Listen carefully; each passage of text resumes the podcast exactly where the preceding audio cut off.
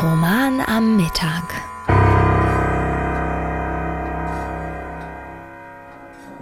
Heute mit Das Unerfreuliche zuerst von Sibylle Berg.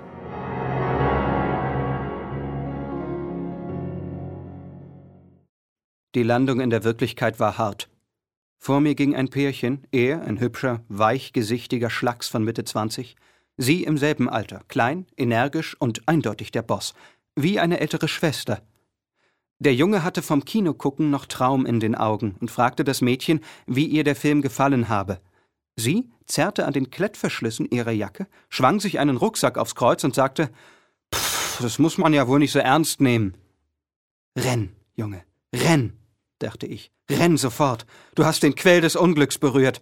Ein Ort künftiger Qualen. Du hast auf dem Dampfer des Bösen angeheuert. Flieh, flieh, solange du noch kannst. Doch er lief nicht, sondern schlürfte mit.